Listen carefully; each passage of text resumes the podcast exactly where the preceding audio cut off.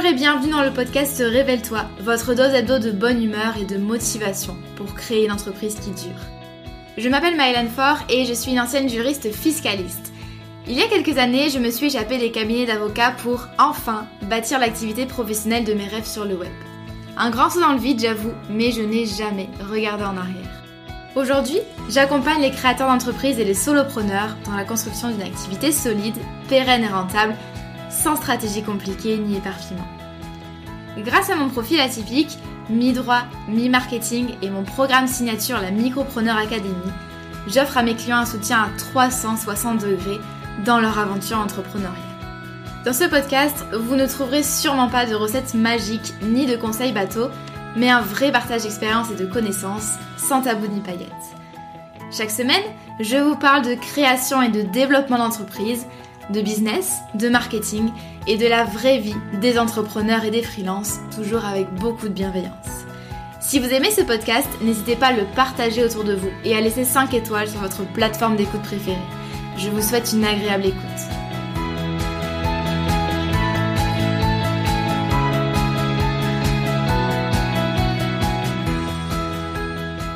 Hello vous et bienvenue dans ce nouvel épisode du podcast Révèle-toi. Je suis ravie de vous retrouver aujourd'hui pour un épisode un peu particulier puisque euh, on va parler de mon parcours, de ma reconversion professionnelle et euh, des différents métiers finalement que j'ai exercés ces trois dernières années. Je vous parle aujourd'hui de tout ça puisque c'est un sujet que vous me demandez beaucoup dès que je fais des FAQ, dès que j'en parle sur Instagram. J'ai beaucoup de questions et puis, euh, parce que j'en ai déjà parlé dans le premier épisode du podcast Révèle-toi, donc le tout premier, qui a maintenant euh, un peu plus d'un an, euh, et, je sais qu'il est très écouté par les personnes qui, qui, nous rejoignent, mais il est un petit peu daté, hein. c'était mon premier épisode de podcast, donc concrètement j'en suis plus trop satisfaite maintenant, même si j'ai pas osé le réécouter, mais j'avais vraiment envie là de vous faire un épisode un peu plus... Euh, structuré avec euh, aussi les dernières nouveautés puisque euh, entre l'épisode 1 et cet épisode 53 il s'en est passé des choses notamment je ne suis plus du tout freelance dans la rédaction web. Je suis formatrice en ligne à temps complet.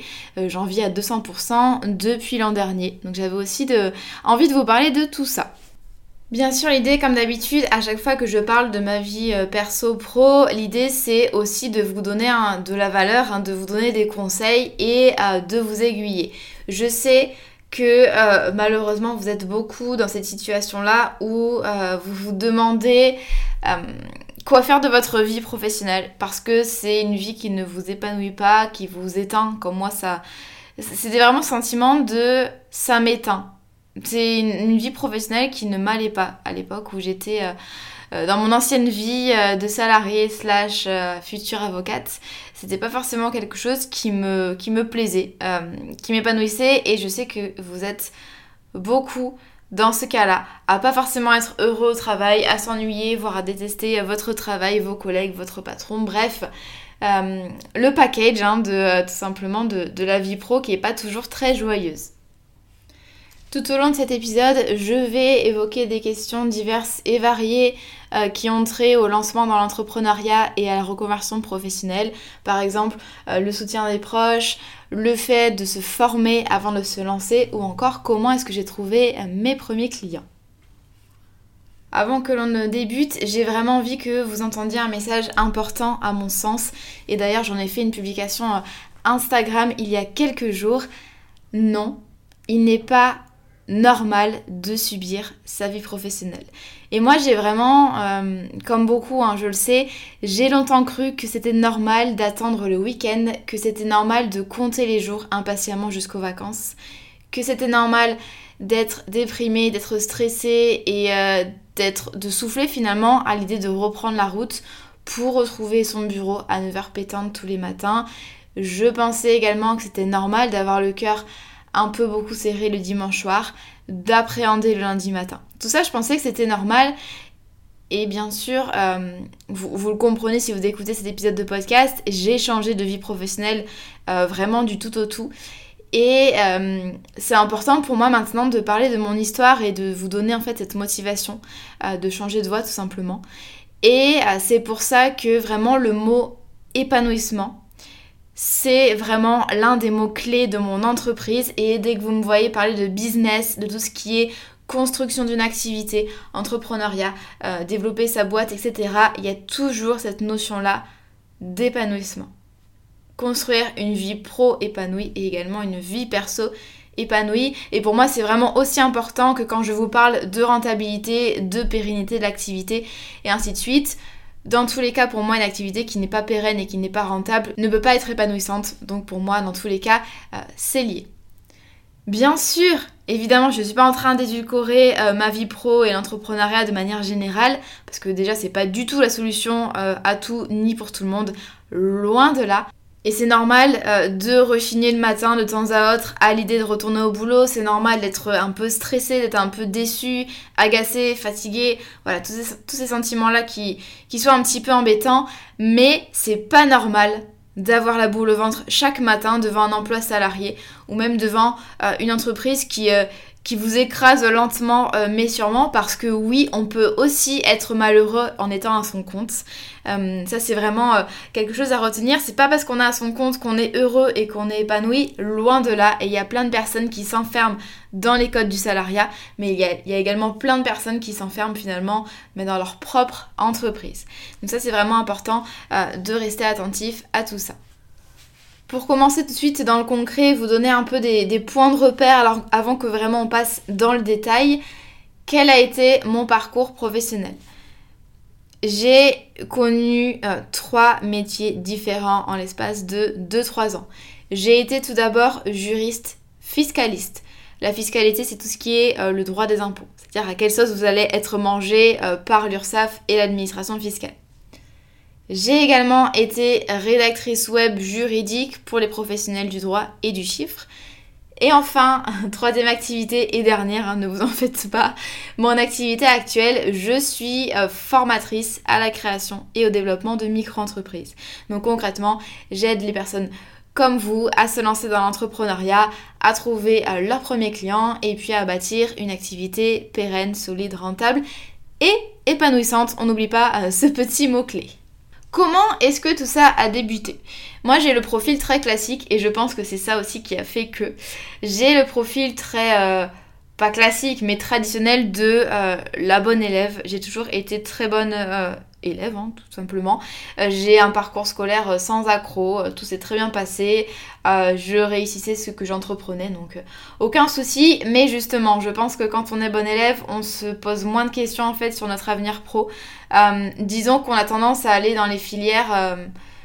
alors, j'ai pas envie de faire de généralité, mais en tout cas, moi, ça a été mon cas et ça a été le cas de beaucoup d'amis. C'est on va dans des filières qui sont bien valorisées socialement, dans lesquelles il y a du boulot, il y a des débouchés. J'ai fait une classe prépa ENS euh, e Cachan D1. Donc en gros, c'est une classe prépa qui mélange droit et économie. Et euh, j'ai préparé le concours de l'école nationale supérieure. J'ai décidé euh, dans tous les cas de ne pas poursuivre dans la voie de l'ENS et donc j'ai fait une licence classique, j'ai fait un master 1 en droit des affaires et j'ai fait un master 2 en droit des affaires et fiscalité. J'ai également d'autres diplômes. J'ai un diplôme de juriste conseil d'entreprise. Euh, c'est un diplôme hyper réputé en droit des affaires. Il n'y a que 10 masters en France qui proposent ce diplôme-là. C'est un réseau national et c'est une reconnaissance dans les cabinets d'avocats. En général, les avocats euh, fiscalistes au droit des affaires connaissent ce diplôme et euh, l'ont passé. Et puis j'ai également un certificat de spécialisation en droit des affaires. Donc vous voyez que j'ai le package droit des affaires, fiscalité, c'était euh, vraiment ma formation. Euh, j'ai débuté par faire droit et économie, puis ensuite ça s'est vraiment recentré sur le droit des affaires. Depuis, je n'ai, et ça c'est important, je n'ai aucun autre diplôme reconnu par l'État. Donc moi je me suis arrêtée au Master 2. Je n'ai pas passé de diplôme euh, particulier quand je me suis reconvertie dans l'entrepreneuriat, dans la communication, puis dans la formation. Le droit des affaires et de manière générale le droit c'est un domaine qui m'intéresse énormément parce que euh, c'est très pratico-pratique. En fait, il y a du droit dans tous les aspects de la vie euh, personnelle, professionnelle. Et je trouvais ça intéressant. Moi, j'ai choisi le droit des affaires pour pouvoir travailler avec des entrepreneurs, avec des entreprises. Voilà, j'ai toujours eu plus d'affinité pour le droit des affaires plutôt que pour le droit euh, de la famille, le droit notarial, etc. Le droit des affaires, ça reste ce que c'est, comme dans tous les domaines où il y a de l'argent. Euh, je vais pas forcément m'étendre là-dessus, mais euh, disons que c'est pas quelque chose qui était en accord avec moi, ma personnalité, mes aspirations, la manière de voir la vie, etc. Tout simplement. Et en fait, je l'ai vu dès mes études, il y avait euh, un, un, décalage, disons, entre les personnes de ma promotion et puis moi. tout simplement. Euh, je me suis vite aperçue, enfin je me suis vite demandé parfois mais euh, qu'est-ce que je fais là? Donc moi c'était vraiment, j'avais un attrait pour le droit des, aff, des affaires, euh, des pour les intimes, mais pas pour le l'exercice de l'activité en tant que tel. voilà, tout ce qui est un peu mondain, business, finance, etc. Voilà, c'était pas mon domaine tout simplement. Et donc j'ai décidé, juste avant de passer le concours d'avocat, vraiment quelques mois avant, j'ai décidé de prendre mes clics et mes claques, mais carrément, de claquer la porte des cabinets et puis euh, de faire autre chose. J'avais pas forcément de plan à l'époque, mais j'ai décidé de faire autre chose. Ce qui m'a permis de le faire euh, de manière relativement... Pas sereine, mais je me suis sentie accompagnée, c'est qu'il y a une très bonne amie à moi qui a décidé en même temps de se reconvertir dans la pâtisserie. Donc ce sont deux, deux univers très différents et euh, en fait on a mené cette reconversion ensemble, on s'est renseigné ensemble, etc.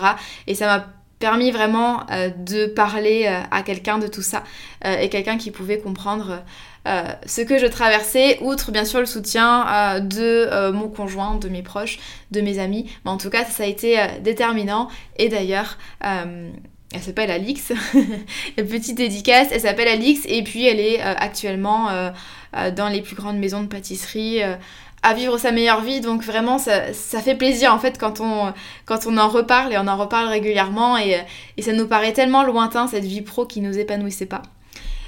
Et donc, je me suis dit, je vais me reconvertir dans la communication. Parce que j'ai toujours aimé la com, euh, j'ai toujours bidouillé des trucs sur le web, etc. J'adore le digital, j'adore la com. Et en fait, à ce moment-là, je me suis dit, bon, ben, je vais faire une école de communication. Puisque, euh, euh, en fait, j'avais envie de travailler en agence. Je me suis dit, je vais travailler en agence ou en entreprise. Donc, il faut que j'ai un vrai diplôme. Donc à l'époque, j'étais vraiment dans il faut des diplômes, c'est important, les diplômes, blablabla, légitimité, etc. Moi, je connaissais pas du tout le domaine des formations en ligne, euh, du fait d'être autodidacte, etc. Je ne connaissais pas. Entre-temps, j'ai quand même euh, commencé à m'intéresser vraiment à la sphère business, entrepreneuriat, marketing digital. J'ai commencé à euh, lire mes premiers livres autour de ça, à regarder des blogs, etc. Et c'est là en fait que j'ai décidé de créer le blog Rocket on Business juste après être partie des cabinets d'avocats. Ce blog-là, entrepreneuriat, c'était vraiment euh, euh, au départ, hein, euh, et pendant longtemps, ça l'a été encore pendant un an, c'est resté un blog loisir dans lequel j'écrivais. En fait, j'avais envie d'aider les entrepreneurs qui se lançaient autour de la matière juridique et administrative.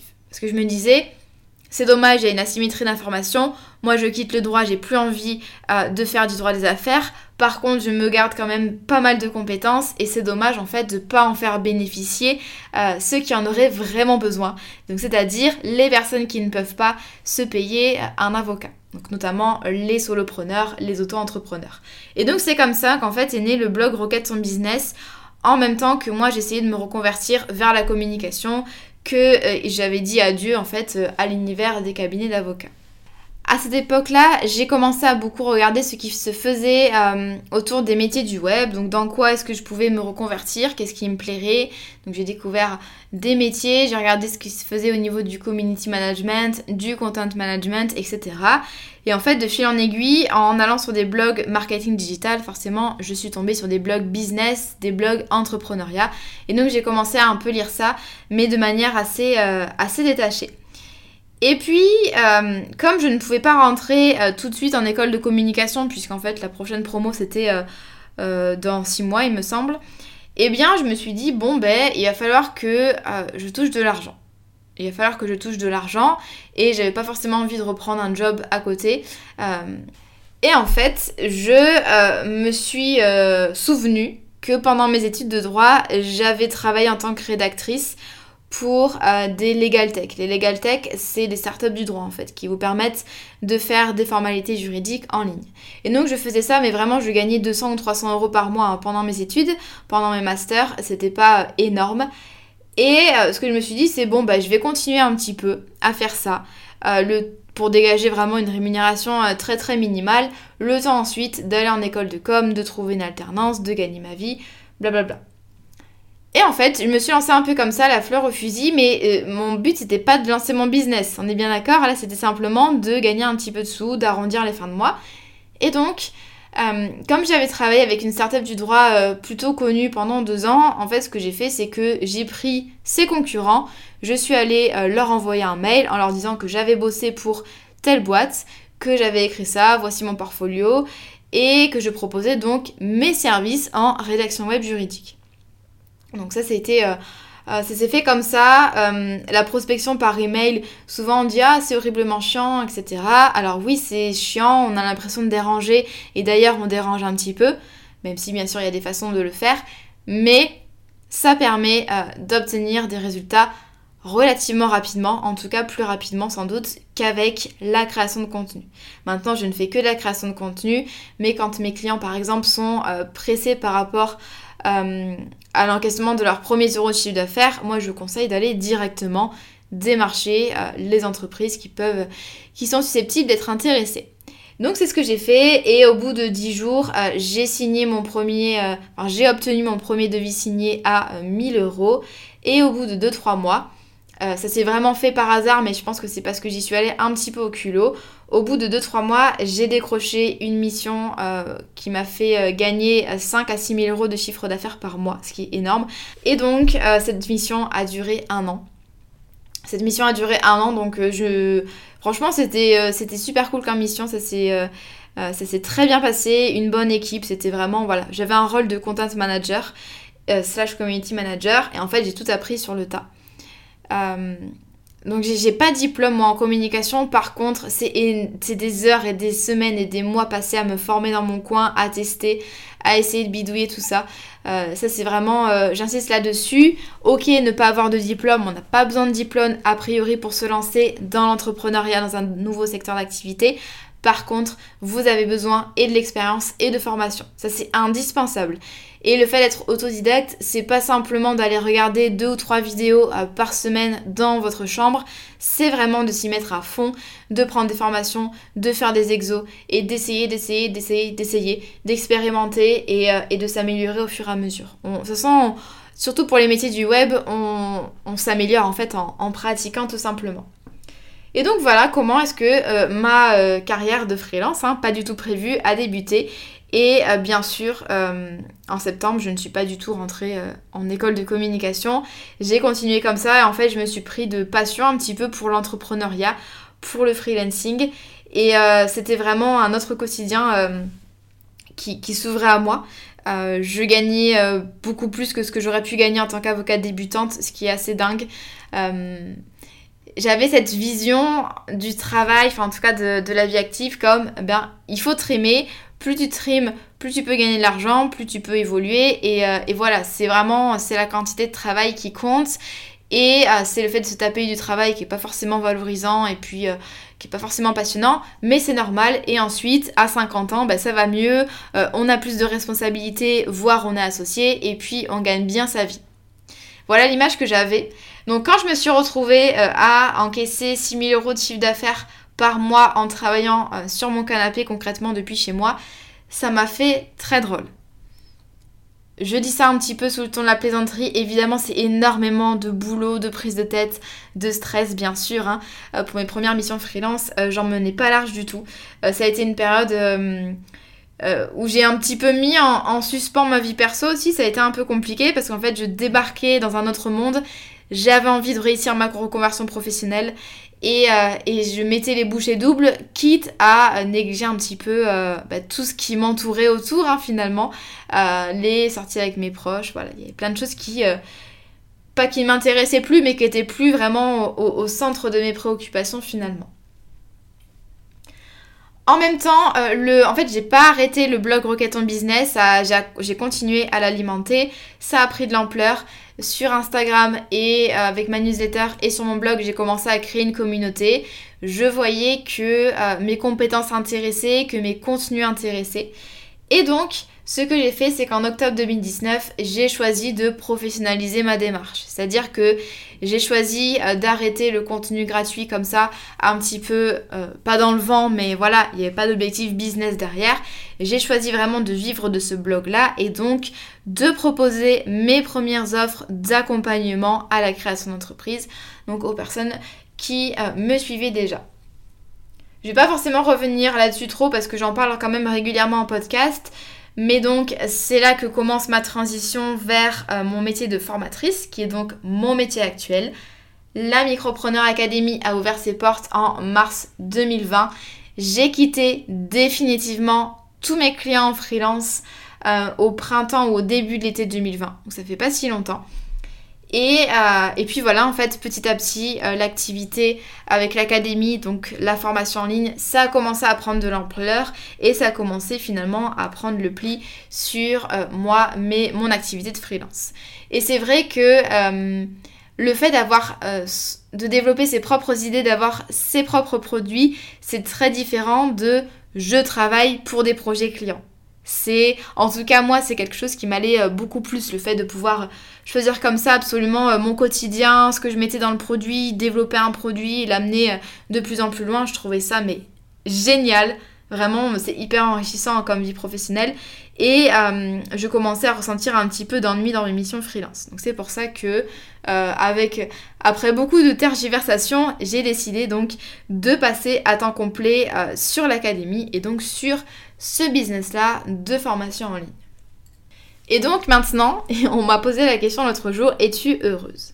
Oui, je suis euh, très heureuse et, euh, et j'arrive pas à, penser, enfin j'arrive pas à me dire que j'aurais pu rester pendant des années, toute ma carrière, à faire un job qui ne m'épanouissait pas en me disant que c'était normal. Et vraiment, mais je, cette prise de conscience vraiment, mais heureusement qu'elle a eu lieu euh, et, je suis tellement reconnaissante et fière plutôt de, de moi-même en fait d'avoir euh, d'être allée jusqu'au bout, même si c'est pas facile d'assumer euh, une reconversion. Quand on est au début de sa vie active, c'est pas facile de dire ben voilà je pars d'une carrière toute tracée avec un job socialement valorisé. Tout ça c'est des choses qui se font de plus en plus mais pas tellement non plus. Donc faut assumer tout ça et, et je suis vraiment contente de ne pas m'être dit, oh là, toutes ces années euh, d'études et dans les cabinets d'avocats pour rien, euh, il faut que je continue, il faut que je continue. Non, je me suis écoutée et ça, c'est, je pense, c'était le, plus beau cadeau en fait que j'aurais pu me faire, euh, tout simplement. Évidemment, j'ai pas non plus une vie de rêve, en tout cas si. Pour moi, j'ai une vie pro de rêve, mais ça reste une vie professionnelle. Évidemment, souvent et même très régulièrement en ce moment, je suis euh, stressée, je suis fatiguée, je me sens parfois submergée. J'ai de plus en plus de choses à faire, à gérer, à développer. Donc j'essaye de m'entourer de plus en plus. Mais euh, j'ai parfois l'impression en fait que euh, ça va un peu vite, que je vais pas réussir à tout gérer. Parfois, j'ai l'impression que j'ai pas les épaules aussi pour porter ce business, même si j'ai pas du tout une multinationale. Mais quand même, ça commence à prendre de l'ampleur.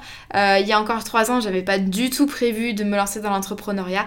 Donc parfois, euh, j'ai du mal comme ça à, pas assumer les choses, mais euh, à me dire ok c'est réel et, et, voilà, faut que j'envoie la merguez, hein, tout simplement, pour reprendre l'expression de ma belle famille du Sud. Et, et puis j'ai aussi parfois du mal à me détacher du système salariat, des injonctions, euh, le fait d'être présent au bureau euh, euh, du matin jusqu'au soir, le fait d'avoir des tâches qui ne me correspondent pas forcément ou, le fait tout simplement de... En fait, j'ai un peu du mal encore avec le fait d'être chez moi, tranquille, vraiment je suis tranquille, de gagner beaucoup d'argent et d'exercer un métier épanouissant, c'est quelque chose, des fois je me dis mais c'est pas normal. Genre, il y a une couille dans le potage, ça va pas aller. Et euh, parce que ça, c'est le système du salariat. Moi, j'ai toujours pensé que voilà, fallait trimer avec un job un peu ennuyeux, mais au moins après, euh, vers 50 ans, on est tranquille. Et puis voilà, et, et, on travaille dur pour pouvoir emprunter, acheter une maison, blablabla. Euh, toujours être au même bureau, etc. Et je suis hyper contente de m'être détachée de cette vision-là, mais je sens encore que je l'ai en moi et que des fois, des fois je me dis mais est-ce que c'est normal tout ça Et pour vous montrer que voilà la transition elle se fait vraiment sur le long terme et que je suis encore finalement euh, en pleine transition. Ce que je veux vous dire aujourd'hui c'est que euh, c'est pas grave de changer d'avis et même je vous le souhaite en fait de changer d'avis et euh, c'est ok de pas avoir une, vie pro épanouissante et de le reconnaître, de reconnaître que ouais, on aurait aimé faire autre chose, que oui, peut-être qu'on a manqué les opportunités, mais que c'est pas grave. Parce qu'il y a aussi des opportunités qui sont devant nous. Et que euh, le, champ des possibles en fait est, énorme et hyper large. Et qu'il ne tient qu'à nous finalement d'agir. Et en fait, les barrières, les croyances qu'on a en fait, les limites qu'on se met en tête, c'est nous justement qui les mettons et c'est pas nos proches, c'est pas la société. Et généralement, on pense que voilà, ben, c'est des facteurs extérieurs qui font qu'on est dans telle ou telle situation, on peut pas changer, c'est une fatalité. Il n'y a rien qui une fatalité, tout le monde peut à son échelle. Évidemment, il y a des personnes qui sont dans une situation un peu plus délicate que d'autres, mais chacun, à son échelle, peut changer des éléments de sa vie perso, de sa vie pro. J'avais envie de parler de la notion euh, de coût irrécupérable euh, de cette godine. J'en ai déjà parlé plusieurs fois dans, des podcasts. Euh, ne vous focalisez pas sur les années que vous avez passées, les années d'études ou les années dans le salariat que vous avez déjà passées. Tout ce temps-là, c'est du temps épuisé, d'accord? Vous n'allez pas récupérer les années passées à faire un job qui ne vous plaît pas. Et donc plutôt que, d'avoir une, décision un peu irrationnelle et de se dire bon ben du coup j'ai passé 20 ans dans la même boîte à faire un job qui m'épanouit pas donc voilà c'est du temps perdu donc ben autant rester dans le même job qui ne m'épanouit pas. Vous pouvez à l'inverse vous dire, ben voilà, j'ai perdu suffisamment de temps, maintenant il est temps que je me bouge les fesses et que je change de vie pro. Dans tous les cas, ces 20 années passées sur ce job-là, je peux pas les récupérer. Donc autant aller de l'avant pour les années futures, tout simplement. C'est comme quand on, euh, euh, quand on va au cinéma, qu'on dépense 8 euh, euros et pour aller voir un AV et qu'en fait on n'ose pas quitter la salle parce qu'on se dit bon ben voilà j'ai payé et ma place donc je reste jusqu'à la fin. Bah non, justement, vous avez payé, vous n'allez pas récupérer l'argent euh, dépensé ni le temps passé devant l'écran, donc autant partir tout de suite. Et ça, c'est euh, essayer un petit peu de vous renseigner sur cette notion-là de coût irrécupérable, je trouve ça très très intéressant. Et en fait, euh, cette godine montre à quel point on prend des décisions souvent qui sont pas du tout rationnelles. Comment est-ce qu'on peut se préparer à l'entrepreneuriat, à la reconversion Vraiment, parlez-en autour de vous parlez-en, c'est hyper important. Et si vos proches ne comprennent pas, essayez de contacter des professionnels, enfin en tout cas des personnes qui ont changé de vie, qui ont changé de voie, qui se sont lancées dans l'entrepreneuriat. Euh, ça, ça aide beaucoup en fait, d'échanger avec ces personnes-là. Pas d'échanger avec vos proches qui euh, projettent euh, leur peur sur vous, mais plutôt des personnes qui sont passées par là et qui pourront vous conseiller en toute bienveillance et en toute objectivité même si bien sûr on n'est jamais vraiment objectif, mais essayez vraiment de vous entourer euh, de personnes qui ont, euh, qui ont fait le grand pas que vous aussi, vous rêveriez de faire finalement. Ce qui m'a énormément aidé moi, euh, et d'ailleurs c'est une des raisons pour lesquelles je voulais lancer mon podcast, ce qui m'a énormément aidé quand j'étais en cabine avocat et que je me posais plein de questions et que je trouvais que ma vie n'avait pas de sens, c'est d'écouter justement des podcasts comme le mien sur l'entrepreneuriat. Et, J'en écoutais le matin avant d'aller au bureau et j'avais hâte en fait d'aller sur le chemin du travail pour justement pouvoir écouter euh, ces contenus-là, pouvoir me motiver, pouvoir me rassurer. Euh, pareil entre midi et deux le soir, c'était vraiment mon, mon échappatoire, carrément mon échappatoire, et, euh, et ça m'a beaucoup aidé. Donc n'hésitez pas. Bon, si vous écoutez euh, ce podcast, a priori c'est ce que vous faites déjà, mais euh, n'hésitez pas vraiment à vous plonger dans les vidéos, les podcasts, les articles de blog et les comptes Instagram autour de l'entrepreneuriat. Et si vous voulez pas entreprendre, bien autour de la reconversion professionnelle, ça marche aussi. Petit mot sur le soutien des proches, euh, sachez qu'il est euh, fortement possible que vous ayez des remarques euh, un peu désobligeantes, un peu jalouses, un peu acerbes. Dites-vous bien, et ça, ça a changé vraiment ma, manière de, raisonner et d'échanger avec autrui. Dites-vous bien que toutes ces personnes-là qui me font des remarques, c'est des personnes qui, qui projettent pardon, leur propre peur, regret, amertume, déception sur vous. En fait, c'est une projection de leur peur. Donc quand quelqu'un euh, vous dit mais t'es fou d'entreprendre, ça va pas la tête, à une famille, etc., c'est peut-être quelqu'un qui aurait voulu aussi changer de job, quitter une carrière pas épanouissante et, euh, lancer sa propre affaire ou tout du moins se reconvertir. Et euh, prenez du recul par rapport à ce qu'on vous dit. Euh, c'est hyper important. Essayez en fait de comprendre pourquoi la personne en face vous dit ça. Et c'est pas quelque chose à prendre personnellement, je peux vous garantir que 99,9% du temps, même tout le temps, c'est une projection en fait des propres peurs de la personne qu'elle va projeter sur vous. Je sais que c'est compliqué hein, de prendre du recul hein. quand on est euh, à fond sur son projet, qu'on pense qu'à ça, qu'on a besoin de soutien. Mais malheureusement, la vérité, c'est que vous n'allez pas forcément avoir du soutien de tout le monde. Et c'est même rare hein, quand euh, tout l'entourage est vraiment à 100% euh, derrière la personne qui se lance. Généralement, c'est pas ça. Vous allez rencontrer des personnes qui vont essayer de vous dissuader. Et dans ces cas-là, je vous invite à réécouter cet épisode de podcast. Et je, pense, enfin en tout cas j'espère qu'il vous apportera vraiment euh, toute la motivation nécessaire. Autre conseil que j'aurais à donner par rapport à ça, euh, n'attendez pas... Euh, vous, n'avez pas besoin en fait de la validation de vos proches pour vous lancer. Ça c'est quelque chose d'important. Souvent on cherche la validation, on cherche l'approbation. L'idée là c'est que vous n'en avez pas besoin. Et que il faut relativiser. Je sais que vous, vous voyez votre création d'entreprise comme l'événement de votre vie. Mais sachez que ça reste une vie professionnelle comme les autres, comme vos amis par exemple, comme vos proches qui sont salariés et qui eux aussi ont des challenges, ont des doutes, ont des enjeux importants. Donc ça, faut pas l'oublier. Souvent, on a l'impression qu'on est euh, que notre business devient le centre du monde et que c'est le truc dont il faut parler tout le temps. La vérité, c'est que c'est simplement une vie pro comme les autres. Et que vous, peut-être que vous ne vous enthousiasmez pas non plus dès qu'un proche vous raconte ce qui se passe dans son travail. Ça, c'est quelque chose que j'ai appris trop, tardivement je me prenais la tête dès que quelqu'un euh, ne montrait pas forcément d'intérêt ou avait des critiques euh, euh, pas forcément très sympas, ou voilà, tout simplement on ne posait pas de questions. En fait, c'est. Faut, faut prendre du recul tout simplement. Voilà. Je sais que c'est compliqué, si vous avez envie d'en parler, n'hésitez pas, je suis dispo par email et sur Instagram. Et dire que je pensais que cet épisode-là durerait 10 minutes. En ce moment, je parle beaucoup, j'ai envie de vous parler. J'espère que ça vous a plu.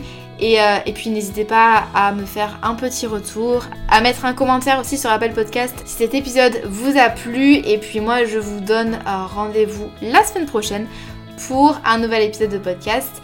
Et puis d'ici là, euh, prenez soin de vous, passez une très bonne journée ou une très bonne soirée selon votre heure d'écoute. Et puis à très vite, merci beaucoup.